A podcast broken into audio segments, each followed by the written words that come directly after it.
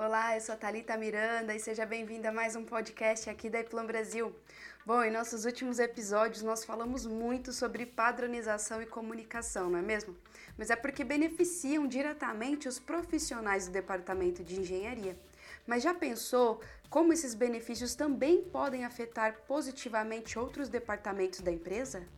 Na tecnologia de controle, a engenharia e a manufatura muitas vezes não conseguem se comunicar, já que são departamentos separados e não veem a necessidade de se comunicarem. E quando eles se comunicam, as informações são frequentemente transferidas por listas manuais e esquemas impressos, mesmo se ambos os departamentos forem altamente automatizados. Portanto, o departamento de manufatura precisa de uma plataforma de engenharia central para permitir uma transferência de dados digital contínua e precisa. Outro ponto é o que comentamos em nosso último episódio, a abordagem de um projeto funcional, que tem muitas vantagens na engenharia e manutenção. Todas as informações necessárias para uma função específica estão disponíveis em um objeto comum. No entanto, na fabricação de painéis, ainda vemos que essas abordagens continuam encontrando muita resistência. No projeto funcional, o construtor do painel deve navegar por muitos esquemas para encontrar os componentes e decidir a melhor rota para a fiação correspondente no painel, tarefa trabalhosa e que requer pessoal altamente qualificado. Essa abordagem parece inútil na construção de painéis tradicional.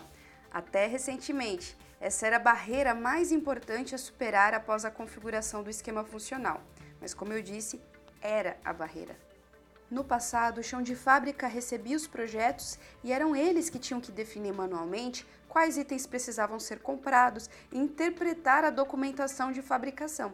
Esse processo, que, como você pode imaginar, leva muito tempo. Hoje em dia, esse processo pode ser automatizado usando máquinas CNC ou as documentações de listas, detalhes e desenhos do protótipo virtual final em formato digital.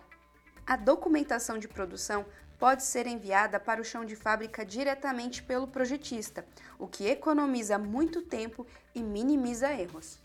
Mas isso só é possível tendo um gêmeo digital do layout do painel. Um layout 2D simplesmente não é bom o suficiente. Um design 3D é uma necessidade absoluta nesse caso. Mas o que você precisa para automatizar a construção de painéis?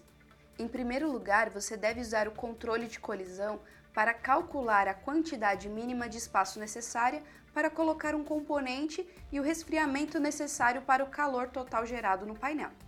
Em segundo lugar, você precisa usar um software que roteie automaticamente a fiação com base em onde os componentes estão dispostos no painel de controle. Em seguida, isso é atualizado automaticamente nos esquemas elétricos e pneumáticos ou hidráulicos. Depois de concluir o processo de engenharia e o protótipo 3D do painel, você precisa gerenciar automaticamente as máquinas de produção. Isso inclui máquinas de furação, fresagem, dobra, montagem de fios, robôs de fiação e impressoras de etiquetas.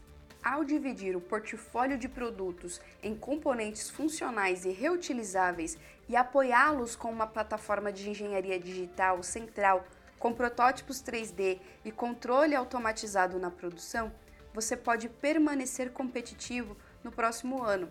Ao usar um software inteligente, você pode suportar essa integração e se tornar muito mais produtivo. Quer saber como nossas soluções podem ajudar o seu projeto? Eu vou deixar alguns links especiais aqui na descrição.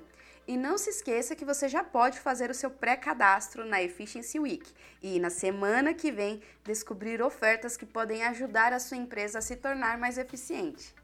E é isso, espero que vocês tenham gostado da dica de hoje e dos nossos conteúdos. E fiquem ligados, pois toda sexta uma dica nova por aqui.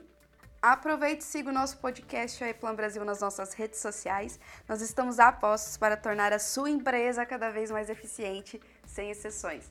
Um abraço e até a próxima!